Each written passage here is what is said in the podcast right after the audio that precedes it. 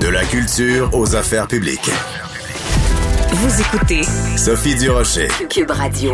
Il y a une étude récente qui a été publiée dans le magazine scientifique de Lancet Oncology, donc euh, relié au cancer, qui dit qu'il y a pas moins de 7000 cas de cancer dépistés au Canada en 2020 qui étaient attribuables à l'alcool. Donc, euh, des spécialistes qui disent que dès le premier verre, le risque de, cancer est accru dès la première consommation d'alcool. Alors pourquoi est-ce qu'il n'y a pas une mise en garde qui serait apposée sur les produits alcoolisés pour euh, prévenir tout le monde des, dangers de l'alcool? On va parler de tout ça avec Geneviève Deshôtels, qui est directrice générale de l'organisme Éduc Alcool. Madame Deshôtels, bonjour. Bonjour. Est-ce que vous avez été surprise quand vous avez pris euh, connaissance de cette étude-là ou ça ne fait que confirmer de l'information qu'on connaît déjà sur les dangers de l'alcool? Effectivement, en fait, euh, je suis pas surprise outre mesure du, fait que nous, chez Duc Alcool, ça fait depuis 2018 on a publié, sur le site Internet, euh, donc un, recensement des différentes études avec la collaboration du docteur Philippe Sautier, là, une unité dans le domaine. Là. Oui, il y a des risques euh, à consommer de l'alcool par rapport à certains types de cancers, particulièrement qu'on parle du cancer de la bouche, du pharynx, œsophage, foie, larynx, pancréas, colon, rectum, prostate et le cancer du sein. Par contre, bon, ça fait pas beaucoup, alarmer ça fait beaucoup. les gens.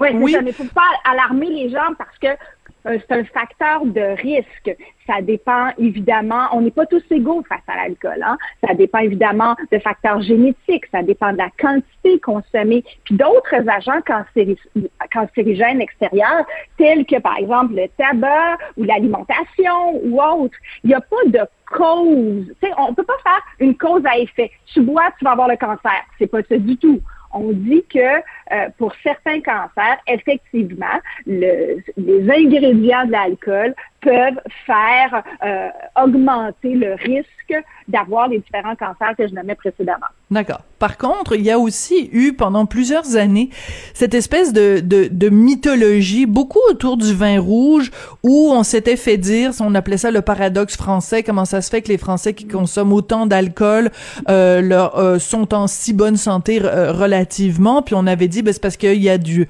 polyphénol, puis toutes sortes d'affaires dans le vin rouge, donc euh, que le, vin rouge peut même aider à maintenir une bonne santé. Est-ce qu'il n'y a pas eu un danger à ce moment-là? Plein de gens qui se sont dit, ah, l'alcool, c'est bon pour la santé, euh, la petite bouteille de vin, ça va me garder vieille, ça va me garder vieille et en santé.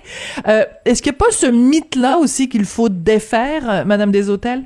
Ben, en fait, je vous dirais que encore une fois, on a une autre publication qui est Alcool et cœur, celle-là a été faite avec une autre sommité dans le domaine qui est Dr Martin Junot de l'Institut de cardiologie et qui vient mettre des nuances. En fait, hein, vous le savez, avec la, avec l'alcool comme avec beaucoup d'autres produits, tout est dans la nuance. Alors, dépendamment de notre condition physique à nous, de notre consommation, parce que évidemment, euh, tout va augmenter en termes de risque lorsqu'on est dans l'abus, mais si on reste dans la fameuse modération, euh, on a évidemment plus de chances d'aller chercher les bénéfices de l'un sans trop avoir les risques de l'autre. Mais encore mmh. faut-il, évidemment, être conscient et avoir des saines habitudes de vie. C'est à ça que j'ai envie qu'on se ramène aujourd'hui. C'est la question de tout est dans la nuance, puis de garder des saines habitudes de vie, de pas tomber dans l'excès parce que ça a l'air que c'est bon pour le cœur, puis où j'en bois pas du tout parce que je vais attraper le cancer. Vous comprenez un peu là les, les, les, les oui, deux oui. extrêmes qui ne seraient pas, euh, qui seraient en tout cas, qui seraient pas souhaitables. Mais en même temps, il y a aussi des gens quand même qui disent dès le premier verre, il commence à y avoir un danger. Donc pourquoi ne pas tout simplement mettre des étiquettes sur les bouteilles d'alcool, à tout le moins pour conscientiser les gens euh, euh, à, ce, à ce danger potentiel-là? C'est-à-dire que euh, au moins on conscientiserait les gens que c'est euh, prendre un verre euh, de vin, acheter une bouteille d'alcool, c'est pas la même chose qu'acheter euh, du jus de pruneau. Là, il y a quand même une différence parce qu'on vit quand même dans une société qui banalise l'alcool, qui banalise la consommation d'alcool.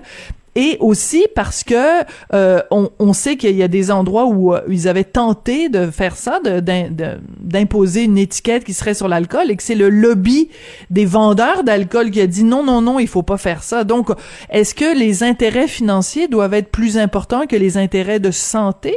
Ben, moi, je vous dirais que pour parler avec euh, des chercheurs régulièrement, hein, évidemment, dans, dans, le cadre de mon travail à Éducalcool, je vous dirais que ça dépasse, ça dépasse la question du lobby c'est plutôt de qu'est-ce qu'on mettrait sur la fameuse étiquette.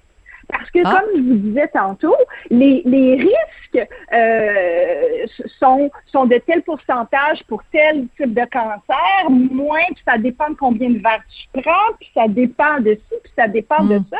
Alors, l'étiquette va finir par être plus, plus grande que la bouteille.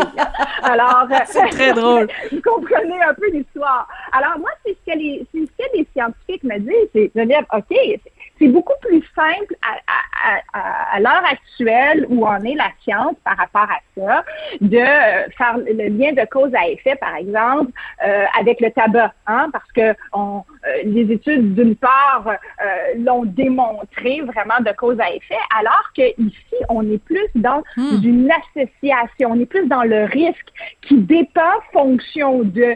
Alors, c'est là qu'un étiquetage pourrait, j'ai envie de dire, démoniser autant tantôt vous de banaliser, il faut surtout pas aller hmm. là.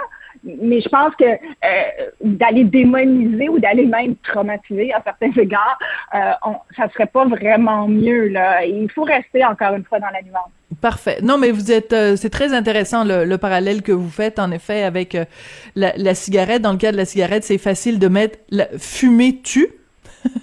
mais on peut pas nécessairement dire l'alcool tue. C'est, c'est le, lien est pas aussi évident. Euh, il me reste quelques instants pour euh, vous parler, Madame des Hôtels, et je vais absolument parler euh, parce que là on est en plein mois de janvier. Il y a beaucoup d'endroits à travers la planète où les gens font ce qu'on appelle le dry January, c'est-à-dire le mois de janvier à sec, des gens qui ne boivent pas pendant tout le mois de janvier.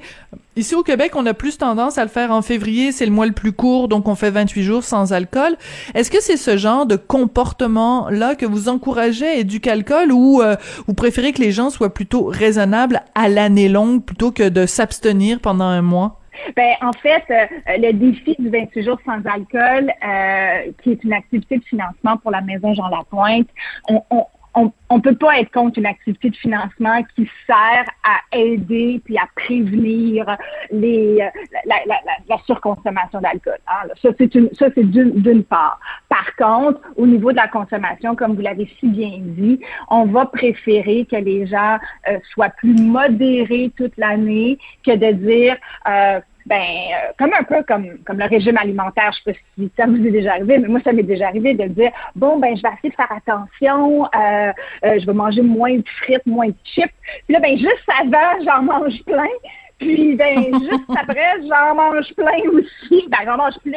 Alors, on appelle ça l'effet de rebond en science et on l'observe plus souvent qu'autrement quand les gens arrête d'un coup. Là. Alors, vaut mieux dire, encore une fois, je reviens aux saines habitudes de vie avec les normes de consommation à faible risque. Encore une fois, on n'a pas dit des normes de consommation sans risque. Là on a dit les normes de consommation à faible risque, qui sont deux verres par semaine pour les euh, deux verres par jour, pardon, pour euh, pour les femmes, trois jours pour les hommes, et on ne boit pas tous les jours. Alors, dans le fond, notre, mois sans alcool, si on le fait euh, à chaque semaine, en faisant une ou deux journées sans, sans consommer d'alcool, bien, on, on, se crée une routine, des rituels de vie mm. qui sont davantage privilégiés par la science. Encore une fois, c'est pas une question de éducation ou un autre organisme. C'est une question de nous, on se base sur la science, puis on a le privilège de pouvoir travailler avec des chercheurs.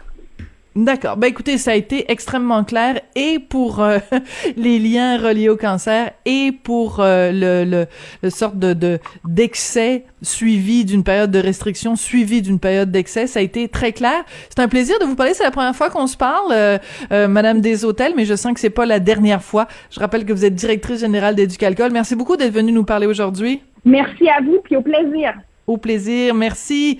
C'est la fin de l'émission. Je voudrais remercier Jean-François euh, Paquet, qui lui euh, est notre réalisateur, metteur en ondes, et euh, il ne faut pas le, consommer avec modération. Jean-François, là, c'est un gars extraordinaire, donc il n'y a pas de modération à avoir avec ses multiples talents. Je voudrais remercier également un jeune journaliste qui est stagiaire avec nous, Julien Boutillier, qui nous donne un coup de main absolument fabuleux à la recherche. Florence Lamour Maud Boutet et Luc Fortin aussi à la recherche. Merci beaucoup à vous d'avoir été là et on se retrouve sans faute demain.